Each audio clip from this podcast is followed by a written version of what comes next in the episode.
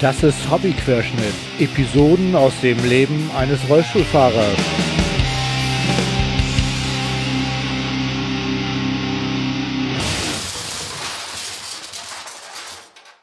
Ahoi zusammen.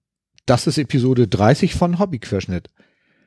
Heute ist der 18.03.2019 und ich spreche mit Frank Rennhack über das Autofahren als Mensch mit Rollstuhl.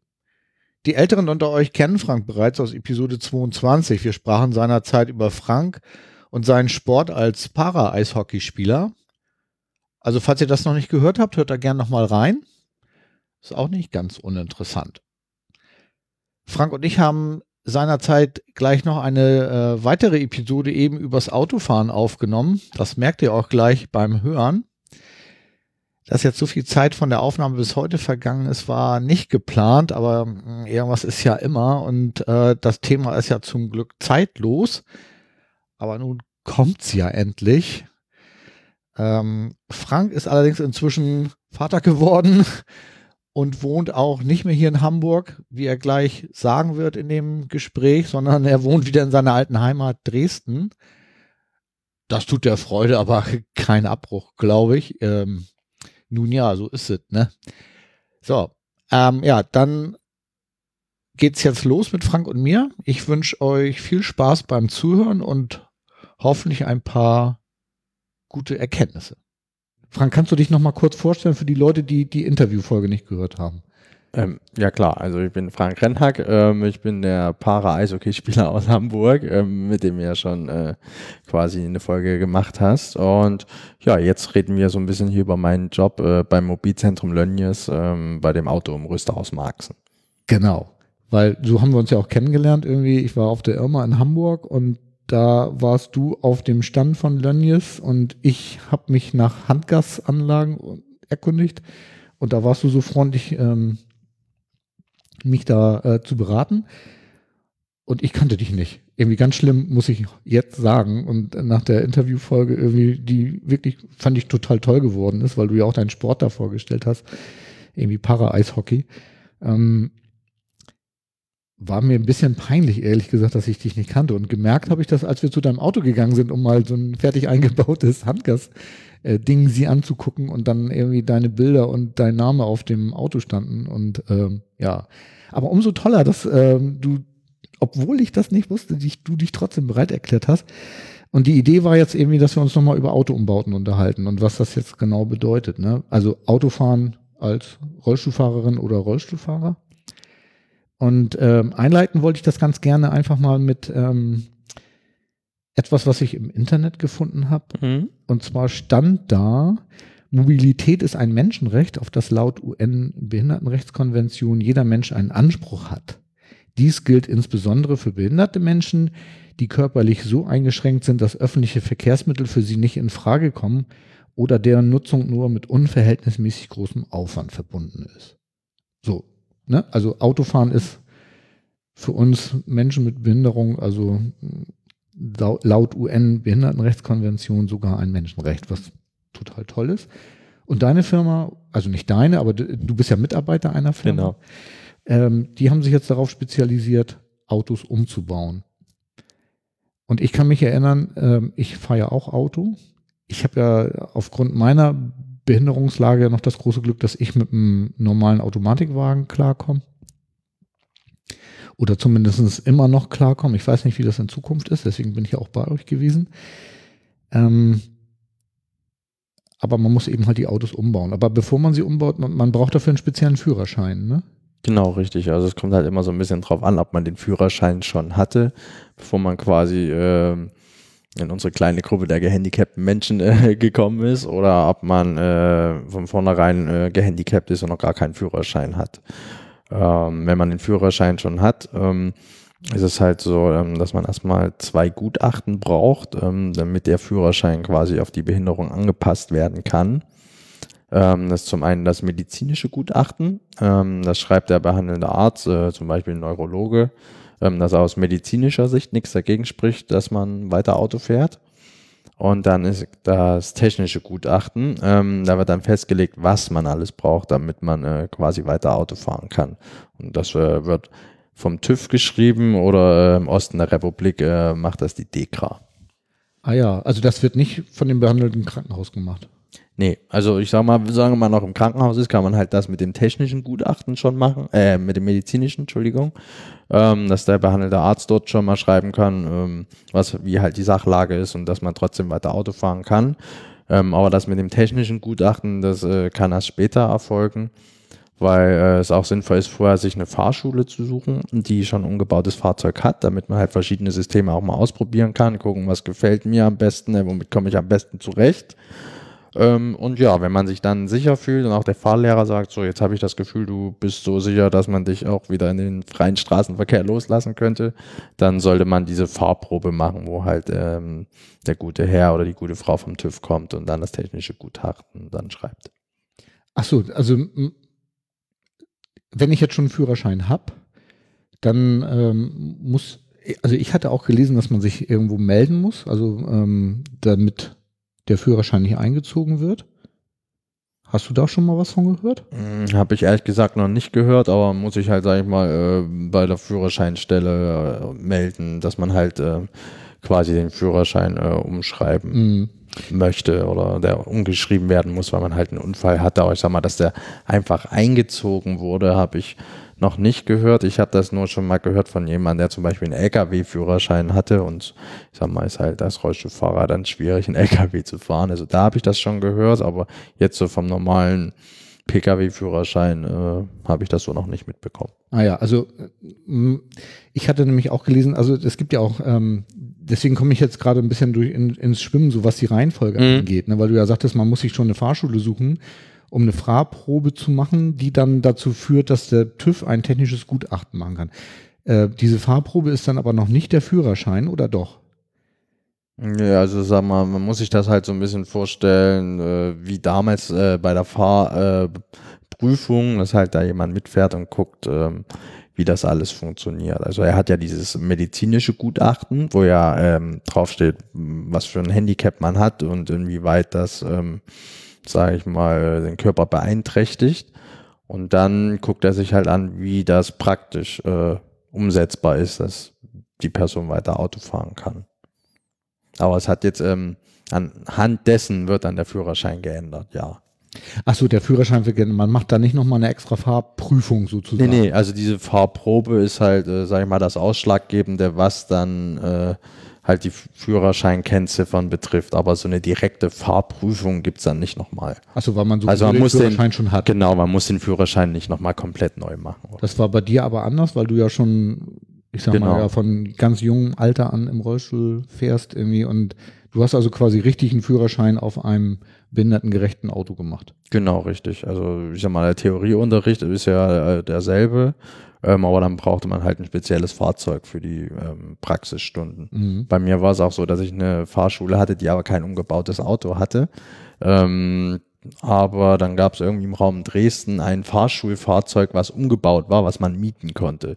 Das heißt, wir haben uns das immer für längere Zeit gemietet, sodass ich ähm, mehrere Stunden am Stück quasi gefahren bin am Tag oder wir sind vormittags und nachmittags gefahren, weil ich gerade Ferien hatte oder so. Mhm. Und so haben wir das Ganze ein bisschen komprimiert und halt ähm, ein bisschen schneller abgehandelt, als es vielleicht normalerweise gewesen wäre. Ah ja, und, und aber du musstest auch diese, diese Gutachten haben. Genau, genau. das ist also egal, ob man jetzt also das ist egal, hatte ja, oder die, nicht. Die Gutachten die, braucht man definitiv. Ah ja, und ah, okay.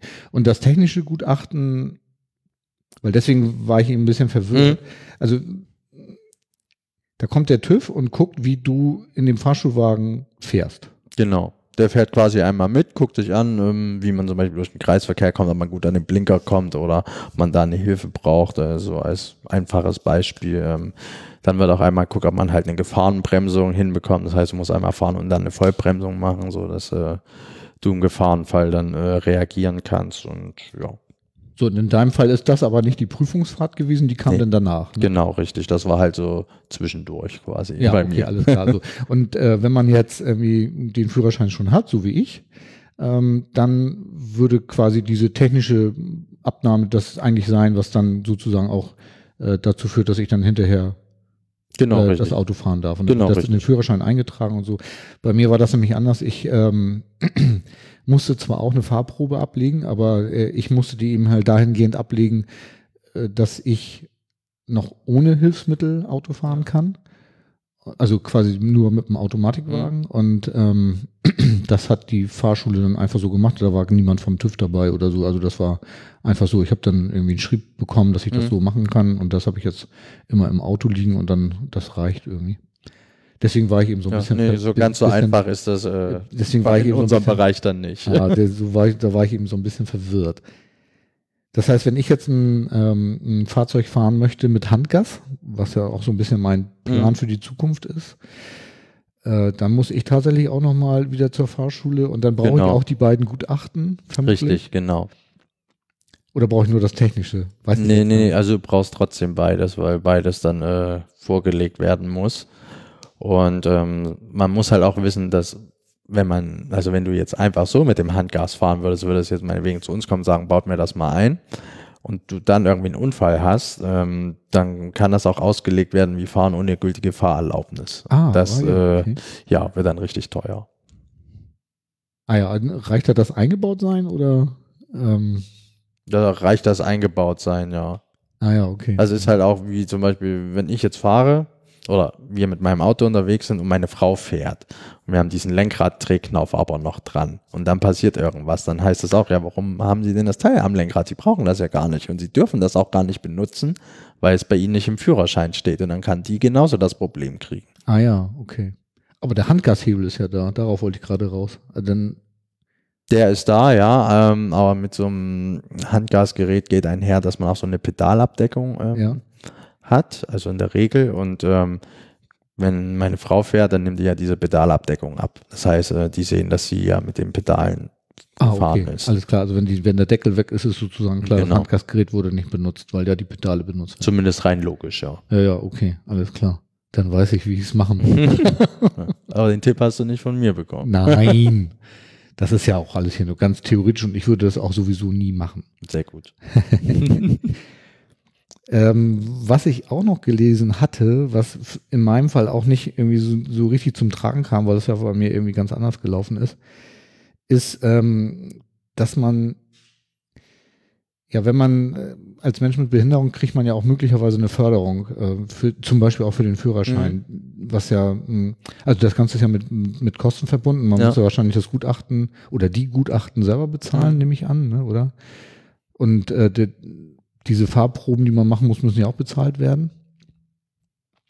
Und ich nehme an, man braucht ja auch ein paar Fahrstunden, bis man sich ans Handgas wirklich gewöhnt hat. Das ist ja doch nicht ganz so simpel, sag ich mal, weil was man erst mit den Füßen macht, macht Ja. man jetzt mit den Händen. Dann hattest du eben ja schon erwähnt, dass ein Drehknopf ans Lenkrad kommt. Das heißt, auch das Lenken ist anders als, ähm, sag mal, Fußgänger, weil man ja. Ja. plötzlich nur noch eine Hand am Lenkrad hat, weil man die andere ja zum Gas geben und bremsen braucht. Ne? Ähm, es gibt ja Kostenträger, die einem da einen Zuschuss geben. Und dann hatte ich gelesen, dass man da aber zuallererst nachfragen muss, bevor man überhaupt irgendwas anderes anleiert. Das ist genau, richtig. das oder? ist richtig. Ja, also man muss halt vorher da einen Antrag stellen und auch warten, bis man die Bewilligung bekommen hat, weil ähm, wenn man jetzt so vorher anfängt, dann sagen die, ja, sie haben ohne uns angefangen, dann können sie es auch ohne uns zu Ende bringen. Das ist halt äh, leider so in Deutschland geregelt, dass man vorher ein schriftliches Okay braucht, bevor man dann quasi ähm, sich darum kümmern kann. Also man, Aber- kann, man, da, also man muss erst diese Anträge stellen und da, dann kann man auch tatsächlich erst sich eine Fahrschule suchen. Genau. Oder beziehungsweise suchen kann man sie ja möglicherweise Ja, schon vorher also kontaktieren kann man die vorher schon, aber man sollte halt mit denen nichts machen, was irgendwelche Kosten verursacht, weil ähm, wenn man zum Beispiel in der Ausbildung ist oder berufstätig, ähm, dann kann man sogar die Fahrstunden und alles äh, bezahlt bekommen. Also von daher wäre es äh, blöd, wenn man vorher schon irgendwas macht und dann sagen die natürlich, ja, das hast du gemacht, bevor du mit uns gesprochen hast, bevor du das okay hattest, das Mhm. bezahlst du selber. Wir zahlen erst ab Datum der Bewilligung. Ah ja, okay. Also es geht nicht um die Gesamtkosten, sondern tatsächlich die Kosten bis zur Bewilligung. Also die müsste man dann selber tragen.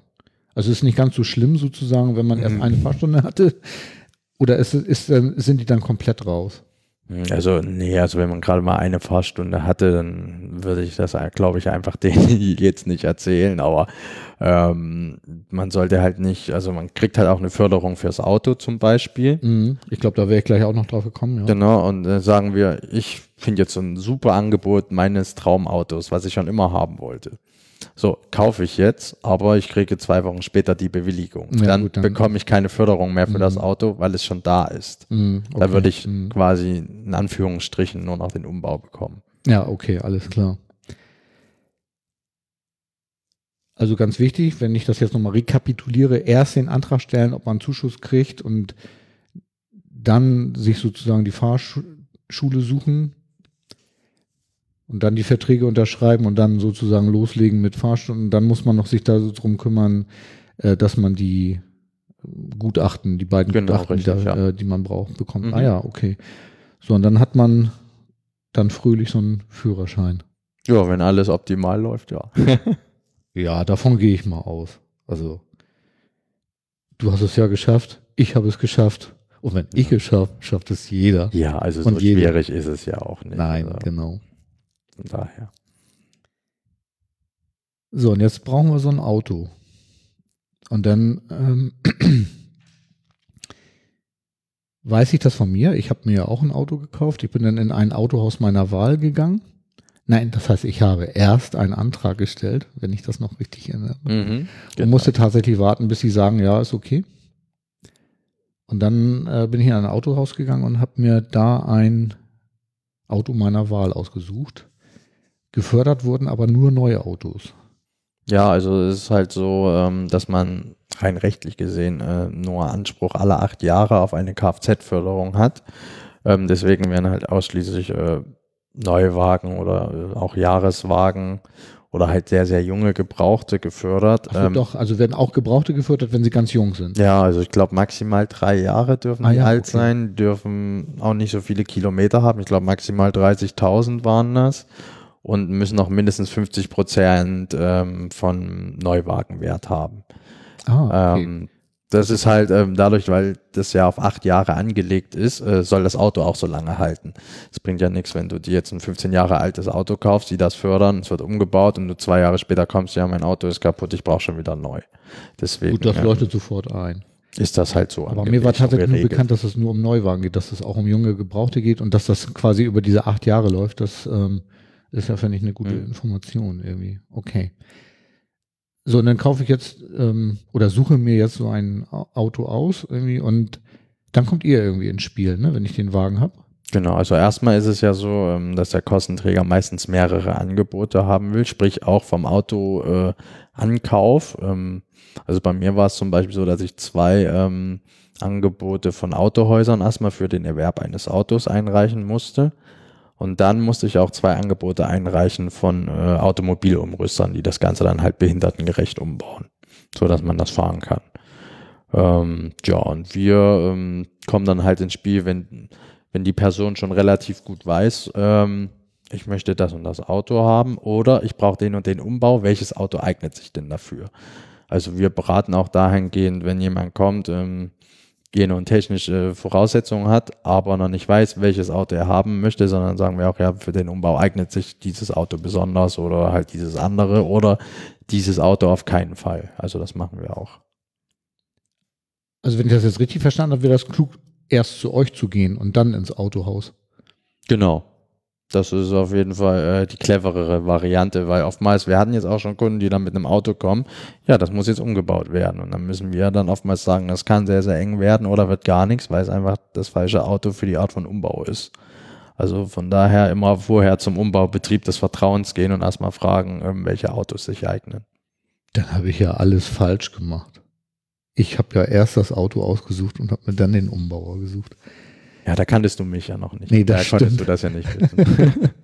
Aber wieder was gelernt, sehr gut. Ja, also ich musste mir das auch alles mühsam äh, aneignen, als ich den Führerschein gemacht habe. Da gab es nämlich auch nicht wirklich eine Anlaufstelle, wo man das machen konnte. Von daher war das für mich auch sehr, sehr langwierig. Von daher fand ich das eigentlich auch ganz cool, als ich dann das Angebot bekommen habe, quasi hier in der Branche anzufangen, dass man äh, seinen, in Anführungsstrichen, Leidensgenossen ein bisschen helfen kann und ähm, eine Anlaufstelle halt sein Mhm. kann. Ja, bei mir war das auch tatsächlich eher Zufall, dass ich ein, auf irgendeiner Messe stand ein Umbauer, also ein Marktbegleiter von Mhm. euch, leider nicht ihr, wie ich inzwischen sagen muss, ähm, äh, auf die ich dann gestoßen bin und die mir dann gesagt haben, weil ich habe, also mein Umbau ist ja nicht Handgas oder so, sondern ich habe einen, ähm, einen Rollstuhllift, Hm. heißt das so, ja, äh, im Heck, äh, damit ich den Rollstuhl da ein- und ausladen kann. Ja, die sind leider dann erst hinterher ins, ins Boot gekommen. Vielleicht wäre es besser gewesen, man hätte sich da auch vorher noch mal ein bisschen äh, Rat geholt. Und dann ist das ja so, dass es ähm, auch wirklich mannigfaltige Umbauten gibt. Also es geht ja von bis, ne? Das Also- stimmt, ja. Also da kann man ganz, ganz viel machen. Also wir hatten zum Beispiel schon Kunden irgendwie, ähm, die so Kontergan geschädigt waren. Ähm, und dann hat man anstatt so einem Drehknauf, äh, zum Beispiel haben wir diesen Commander mit den Tasten für Blinker, Scheibenwischer und sowas in die Tür reingebaut. Das war so was ganz, ganz Spezielles, was ich vorher noch nicht gesehen habe, dass das überhaupt geht. Aber dann, es war halt so eine Position an der Tür, da kam sie mit ihrem Arm dann besser ran. Und ja, seitdem fährt sie und ist glücklich und läuft alles wunderbar. Oder wir haben auch einen Kunden, äh, der, im, der im Rollstuhl sitzt und halt quasi mit Rollstuhl hinter das Lenkrad fährt und so fährt. Und der hat zum Beispiel eine Sprachsteuerung integriert in sein Auto und sagt zum Beispiel, ja, Blinker links und dann blinkt das Auto links. Also da kann man ganz, ganz viele äh, coole Sachen inzwischen mitmachen. Also es ist jetzt nicht nur so, dass ein Rollstuhlfahrer, der seinen Oberkörper noch voll ähm, benutzen kann, irgendwie dann mit Handgas fährt, sondern da ist wirklich alles möglich, ne? Weil ich, kenn, ich kann mir auch vorstellen, dass jemand, der im E-Rollstuhl sitzt, andere Bedürfnisse hat als so wie ich, der im Aktivrollstuhl sitzt oder so wie du ja auch im Aktivrollstuhl sitzt, irgendwie ähm, ja auch andere Bedürfnisse hat. Ne? Du rutschst ja wahrscheinlich rüber auf dem, auf dem Fahrersitz, stellst den Rollstuhl hin. Nee, du hast auch einen Lift, ne? Ja, ich habe so ein Verladesystem oder Verladesystem, Fahrersitz. Ja. Genau. mhm. Ja, das hattest du in dem, in dem Interview-Podcast ja erzählt, deswegen fährst du einen Faltrollstuhl, weil dein Genau. Verladesystem deinen Rollstuhl hinter den Fahrersitz Genau, zieht. richtig, ja. Und sowas baut ihr auch ein. Ne? Sowas bauen wir auch ein. Ja. Also Genau. wir machen halt äh, im Bereich Umbau eigentlich alles, was so technisch machbar ist. Genau, und ich habe jetzt hinten so einen so einen Bügellift, sag ich mal, der, Mhm. wo ich den Rollstuhl einhake und der dann quasi den Mhm. Rollstuhl hinten in den Kofferraum reinzieht. Ja. So, sowas baut ihr. Und dann, was, und dann gibt's ja Leute, die quasi im E-Rollstuhl sitzen und die fahren ja, ähm, die rutschen ja nicht rüber, weil das ist der. Ja, genau, die bleiben dann im Rollstuhl Person ja nicht möglich, ja. genau. Die, und das meintest du vorhin, ne? dass die fahren quasi Genau. von hinten durchs Auto durch. Genau, Ja. oder halt von der Seite, je nachdem. Also wird halt in der Regel dann auch ein Transporter genommen, weil natürlich auch, das, sag ich mal, das Platzangebot im Auto da sein muss. Ähm, dann fahren die quasi mit ihrem E-Rolli auf den Lift drauf, dann fährt der Lift hoch, sie fahren ins Auto und dann ist halt äh, der Fahrersitz ausgebaut und stattdessen wie so ein Bodenadapter quasi auf der Position des Fahrersitzes und dann fahren die mit ihrem E-Rolli da drauf, rasten ein und sind quasi dann mit dem E-Rolli äh, als Fahrersitz da hinterm Steuer. Und dann gibt es da wahrscheinlich auch noch wieder ganz verschiedene Systeme, je nach Armkraft und so, Genau. wie, man, wie man fahren kann. Ne? Genau, richtig. Ja, es gibt halt auch welche, die fahren dann so wie äh, der Durchschnittsquerschnitt, sage ich jetzt mal, mit Handbedienung und Trickknauf. Ähm, dann gibt's welche, ähm, die so einen Sechs-Wege-Joystick haben, das heißt äh, mit Joystick-Lenkung, Gas geben und bremsen. Ähm, also es gibt da ganz, ganz viele verschiedene Möglichkeiten, je nach, äh, sage ich mal, Behinderungsgrad oder körperlicher Einschränkung. Mhm. Ja, klar. Und jetzt läutet mir natürlich auch ein, irgendwie, warum man erst zu euch kommen soll, bevor man sich ein Auto kauft. Siehst du? Ja, und die müssen ja auch noch rein ins Auto, weil also, du hast jetzt gerade gesagt, man kommt von der Seite rein oder von hinten. Da gibt es dann noch so Rampensysteme, vermute ich, ne? Ja, also so Lüftsysteme sind das dann eher. Es soll ja darauf ausgelegt sein, dass die Person, sage ich mal, ohne fremde Hilfe klarkommt. Ähm, und von daher würde es in so einem E-Rolli-Fall, wenn wir bei dem Beispiel bleiben wollen, entweder ein Kassettenlift sein, der halt ähm, unterhalb des Fahrzeugs unter der Schiebetür verbaut ist und dann halt rausgefahren kommt. Oder man baut halt einen Lift ins Heck ein, der dann aber im Fahrzeug steht während der Fahrt. Ah ja, und das kann man dann mit Fernbedienung oder so. Genau, da irgendwie gibt's dann wird- wird Funkfernbedienung, aber es gibt auch inzwischen schon welche, die man irgendwie mit äh, Handy-App steuern kann. Also aber ähm, auf jeden Fall elektronischer. Ja, also ich finde das ja faszinierend, was so heute alles möglich ist. Ne? als, als wir auf der Erma waren, äh, war da ja auch so ein junges Pärchen, die habe ich auch äh, interviewt, das werde ich auch nochmal irgendwann senden. Ich weiß nicht, ob es schon vorher oder jetzt danach, weiß ich alles noch nicht genau. Ähm, die hatten ja so einen amerikanischen Schulbus, mhm. den sie umbauen wollen und die hatten ja auch wirklich so einen Wahnsinnslift da hinten dran. Also ja. das ähm, gibt da ja wirklich schon richtig viele tolle Sachen.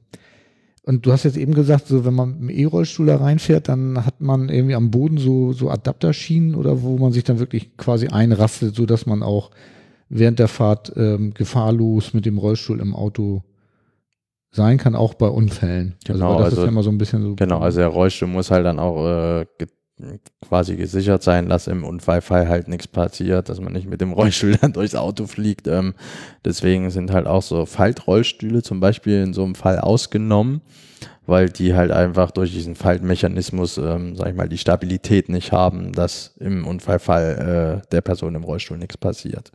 Achso, mit einem, also man könnte mit einem Starrahmenrollstuhl auch also mit einem Aktiv-Starrahmenrollstuhl auch hinter das Lenkrad fahren? Ja, also es kommt so ein bisschen äh, auf den Rollstuhl an, ähm, weil halt extra so, ein, so, eine Halterung am Rollstuhl sein muss, die dann in diesen ähm, Mechanismus einrastet. Also das kann man jetzt nicht so pauschal sagen, aber es muss jetzt nicht zwingend ein E-Rolli sein. Also das ah, kann ja, ich weil, schon mal also sagen. Ich, tatsächlich kenne ich nur Leute, die im Aktivrollstuhl fahren, die, die, die setzen sich ja um. Also die haben ja auch den Fahrersitz noch. Also ja, äh, kommt aber, halt aber, immer auf den, den persönlichen Fall an. Ne? Also was da körperlich noch möglich ist äh, oder wie man es halt lieber mag. Also ja, also kann man nicht so pauschalisieren. Nee, genau. Ich, also ich lerne immer wieder was dazu. So, also so meine Fantasie reicht oft nicht aus, um das tatsächlich alles abzudecken. Also ich kann tatsächlich auch ins Auto mit einem normalen Rollstuhl, also mit einem normalen Rollstuhl, hahaha, also mit einem Aktivrollstuhl reinfahren und könnte auch bis hinter das Lenkrad und theoretisch dann da ähm, auch fahren. Rein theoretisch könnte man das machen, ja. Aber halt nicht mit jedem Rollstuhl. Auch. Ja, okay, mh, genau. Jetzt gibt es ja irgendwie so ein Zauberwort, was ich überhaupt nicht verstanden habe. Kraftknoten. Kannst du das erklären? Ähm, ja, also da geht es halt äh, um das Thema Rollstuhlsicherung und dann gibt es auch äh, wie so ein Kraftknotenadapter, den man quasi am Rollstuhl haben kann und dann wird dann dieser Kraftknoten, also so ein spezieller Gurt, ähm, quasi an diesem Adapter am Rollstuhl angebracht und so wird die Person dann im Rollstuhl gesichert. Das ist aber eher, ähm, sage ich mal, bei Rollstühlen der Fall ähm, oder bei Personen im Rollstuhl der Fall, die transportiert werden, aber nicht selber fahren. Aber das macht ihr auch. Ne? Also ihr, ihr kümmert euch nicht nur um die Menschen, die selber fahren wollen, sondern ihr baut auch, äh, ihr macht auch Umbauten, was weiß ich, wenn jetzt eine Familie ist und die haben kleine Kinder und möchten ihre Kinder im Rollstuhl auch mitnehmen. Das, sowas baut ihr auch. Genau, sowas machen wir auch. Also wir machen halt, äh, sagen wir mal, für Aktiv- und Passivfahrer heißt das in unserer Branche immer.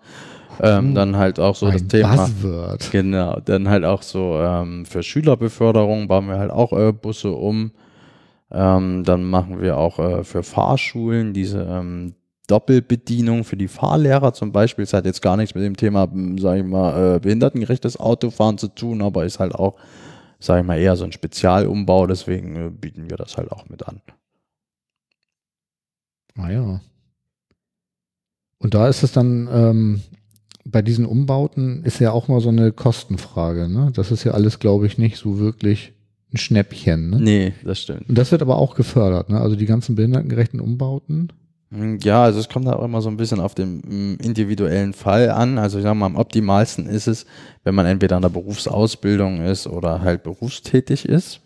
Dann wäre die Agentur für Arbeit als äh, Kostenträger zuständig. Oder wenn man schon mehr als 15 Jahre arbeitstätig ist, dann ist es die Rentenversicherung. Also das ist so der optimalste Fall. Oder man hatte halt einen Unfall irgendwie auf dem Weg zur Arbeit, während der Arbeit oder halt auf dem Heimweg oder das heißt Wegeunfall zählt, dann wäre es die Berufsgenossenschaft. Also es sind so die drei Top, äh, sage ich mal, Kostenträger, die man so haben kann.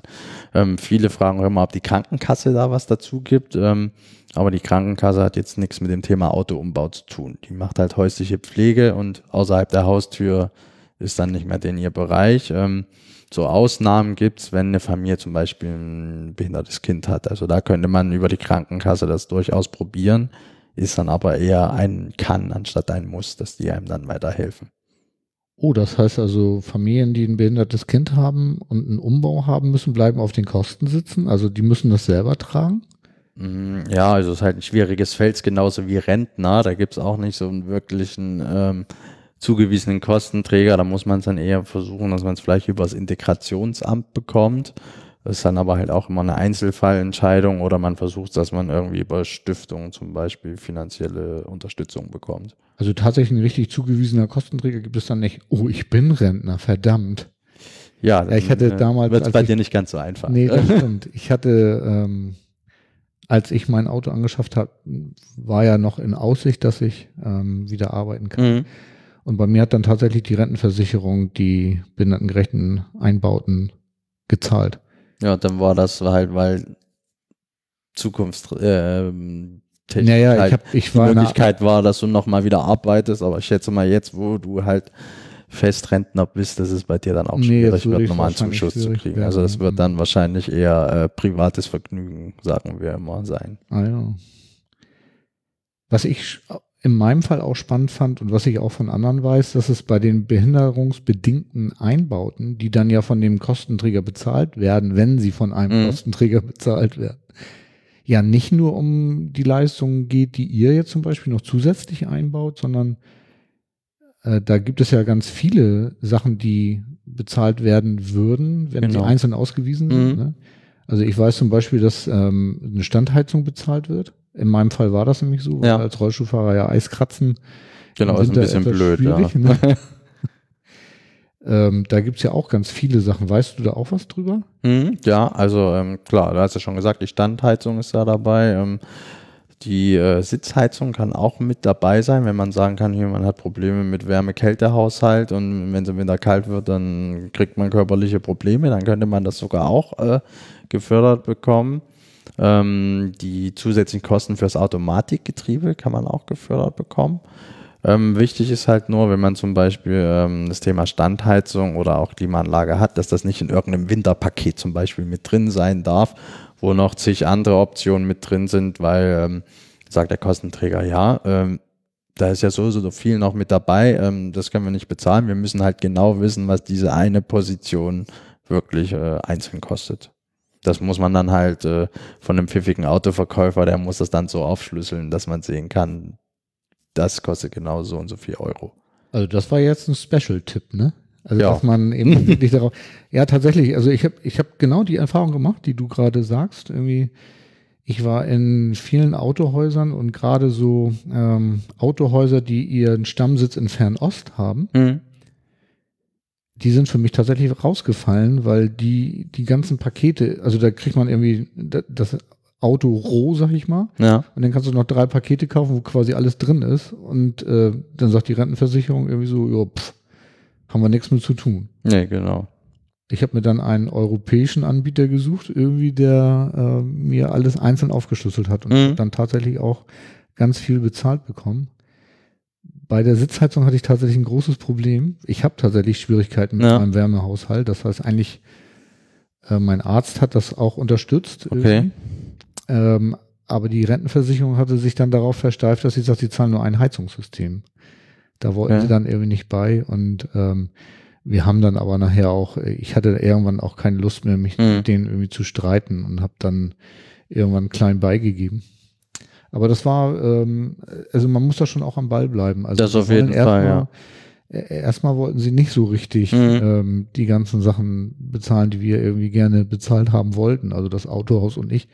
Die waren übrigens auch ganz pfiffig. Also die hatten da auch ganz, schon ganz gute Ideen irgendwie, wie man das machen kann. Da war ich eigentlich ganz glücklich. Ja, dann hast du einen guten Autoverkäufer gehabt, sage ich mal. Weil es gibt auch welche, die, ja, da muss man immer so ein bisschen sagen, hier mach mal dies, mach mal jenes. Ähm, die kennen sich dann halt auch mit dem Thema nicht ganz so gut aus. Ähm, und beim Thema Kostenträger muss ich auch sagen, dass es oftmals, also nicht immer, aber oftmals auch so ist, dass es immer erstmal ähm, nicht bewilligt wird, der Antrag, weil die natürlich hoffen, so man lässt sich davon beeindrucken und geht nicht in Widerspruch. Ähm, Ach, das läuft da genauso wie bei den Krankenkassen. äh, so ähnlich, also so sind leider die Erfahrungen teilweise. Also man muss Mhm. halt wirklich hartnäckig bleiben und dann auch am Ball bleiben und sich nicht äh, von der ersten Absage, sag ich mal, dann äh, hängen lassen. Und wenn wir jetzt auf, also ihr seid ja eigentlich erstmal primär ja nur dafür zuständig, die, na, die Umbauten zu machen, die ihr macht. Mhm. So, und die behinderungsbedingten Zusatzausstattungen, so möchte ich sie jetzt mal nennen, die jetzt direkt vom Autohaus kommen, könnt ihr da auch beraten? Also, wenn jetzt jemand kommt und sagt, ich habe hier jetzt Marke, was weiß ich. Ich nenne jetzt mal beispielhaft Citroën, weil ich fahre zufällig an. Mhm. ähm, und könnt ihr da auch sagen, hier, da müsstest du nochmal auf diese oder diese äh, Sonderausstattung achten, damit, oder die, die würde eventuell auch gefördert Mhm. werden, so dass man sozusagen äh, da optimal ausgestattet ist. Kann man euch das auch fragen oder würdet ihr dann sagen, nee, das musst du jetzt mit dem Autohaus ab? Nee, also ich sag mal, Fragen kann man uns schon. Wir geben dann auch gerne äh, Hinweise und Tipps. Ähm, aber ich sag mal, ähm, dann, wenn es um diese Zusatzausstattung am Auto geht, die so ab Werk gehen, das muss dann halt der Autoverkäufer letztendlich äh, mit dir klären. Aber wir sagen dir natürlich, was du alles gefördert bekommen könntest. Und ähm, dass das halt dann halt auch einfach einzeln aufgeschlüsselt werden muss. Dass das nicht in irgendeinem Klimapaket zum Beispiel drinstecken darf. Ah ja. Und können die das dann einzeln aufschlüsseln, weißt du das? Mm, Also oftmals können die das, ähm, aber muss natürlich auch der Wille vom Autoverkäufer da sein, sage ich mal. Aber ähm, also die, bei den meisten von unseren Kunden funktioniert das so, dass das einzeln aufgeschlüsselt wird. Ah ja, also die kommen dann auch bei euch und fragen tatsächlich. Genau, also oft, oftmals zeigen die dann uns auch hier, guck mal, ich will mir das und das Auto bestellen, ich habe jetzt hier dieses und dieses konfiguriert, kannst du da mal drüber gucken, ob das so in Ordnung ist. Also- das ist auch eine Leistung, die ihr würdet Genau, genau, das machen wir auch, dass wir da nochmal kurz drüber gucken und schauen und sagen, ja, ist so in Ordnung oder halt, wenn irgendwas ist, dann sagen wir auch hier, dann musst du nochmal, musst du nochmal nachhaken mit dem Autoverkäufer. Oder wir nehmen direkt mit dem Autoverkäufer Kontakt auf, so dass man als Kunde nicht immer quasi als dritte Person immer dazwischen sitzt und sagt, ja, mein Autoumbauer hat das gesagt, ah ja, jetzt habe ich die Antwort bekommen, sondern ist es manchmal einfacher, wenn wir direkt mit dem Autohaus Ja, das stimmt. Mhm. Ja, schade, das hätte ich damals auch mal alles wissen müssen. Ich musste das alles selber ausklabüstern irgendwie und ähm, hatte aber dann auch Glück, es gibt ja im Internet auch Foren irgendwie, wo dann teilweise auch sehr nette Menschen dann Rede und Antwort stehen. Ja. Ich grüße jetzt mal Nicole, die ich ja in einem Online-Forum kennengelernt habe. Ähm, Nicole kennst du ja auch irgendwie. Ähm, die hat mich ja auf euch gebracht sozusagen, irgendwie, ähm, weil sie ja, glaube ich, zufriedene Kundin bei euch ist. Und ähm, ja, Nicole war diejenige, die mir damals äh, als erstes in diesem Online-Forum wirklich gut Rede und Antwort gestanden hat, was ich äh, ihr auch heute immer noch danke. Also das war wirklich, wirklich ganz großartig. Ja, mir fällt jetzt gar nicht mehr weiter ein, was wir noch über dieses Thema ähm, verhackstücken müssten. Weißt, fällt dir noch was ein?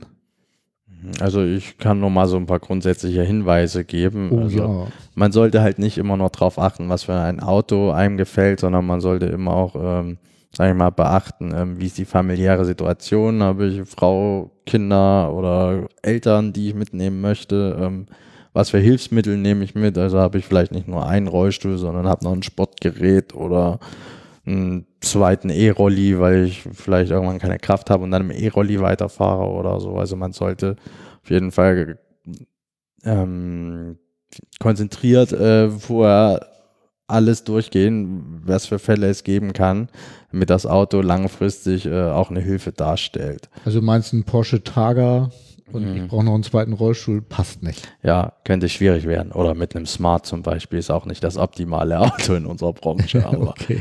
Ähm, ja, ansonsten ähm, ja, kann man bei uns immer anrufen, wenn man irgendwie Fragen hat. Äh, dumme Fragen gibt's nicht. Also egal was es ist, äh, man kann sich bei uns immer melden, wenn es um das Thema äh, Führerschein und Auto geht. Wir helfen da sehr, sehr gerne weiter. Ähm, wir arbeiten auch mit Fahrschulen direkt zusammen. Das heißt, wenn jetzt auch jemand kommt und nicht weiß, welche Fahrschule er da kontaktieren kann, da helfen wir auch gerne weiter. Das habe ich Ähm, tatsächlich auch als Problem identifiziert. Also die, ähm, als ich musste ja auch eine Fahrprobe abgeben Mhm. und äh, die Fahrschule bei mir um eine Ecke, die guckt mich groß an, was willst du denn mit Rollstuhl hier? mhm.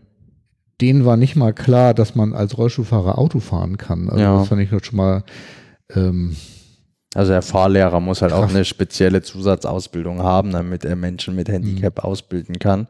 Deswegen gibt's halt auch ähm, nicht ganz so viele Fahrschulen, die das machen. Gibt es da Webseiten, weißt du das? Wo man das recherchieren kann oder ist es tatsächlich besser, man fragt den Umbauer? Mm, Also ich glaube beim Thema Fahrschulen, ich würde das einfach, glaube ich, bei Google eingeben, aber ich Ja, glaube, so ein okay. richtiges Portal gibt es nicht. Ähm, es gibt aber äh, zum Beispiel den Verband äh, der Fahrzeugumrüster, ähm, VFMP heißt der. Ähm, da ist auch eine Auflistung von den Umbaubetrieben, die da Mitglied sind. Also da könnte man sich zum Beispiel einen Überblick verschaffen, ähm, was es so für Umbauer gibt und welcher vielleicht dann in, in seiner oder in meiner Nähe ist. Ah, ja. Okay, ja, prima. Mir ist gerade noch was eingefallen, weil wir ja gerade bei Kostenträgern Mhm. äh, eben waren.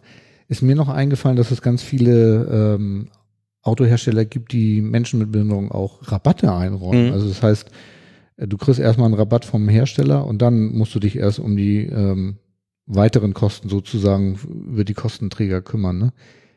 Das kann ja manchmal ganz schön was bringen. Also ich habe da Zahlen im Internet gefunden, je nach Modell und je nach Hersteller gibt es zwischen 11 und 20 Prozent. Ja, also kommt immer drauf an. Ja. Also ich hätte jetzt so zwischen 15 und, und 30 gesagt, weil ich glaube, Okay.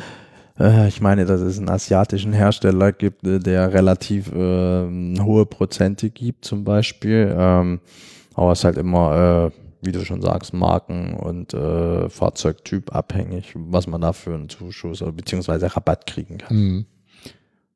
Und dann habe ich nämlich bei mir auch noch festgestellt, weil ich habe damals auch einen relativ guten Rabatt bekommen.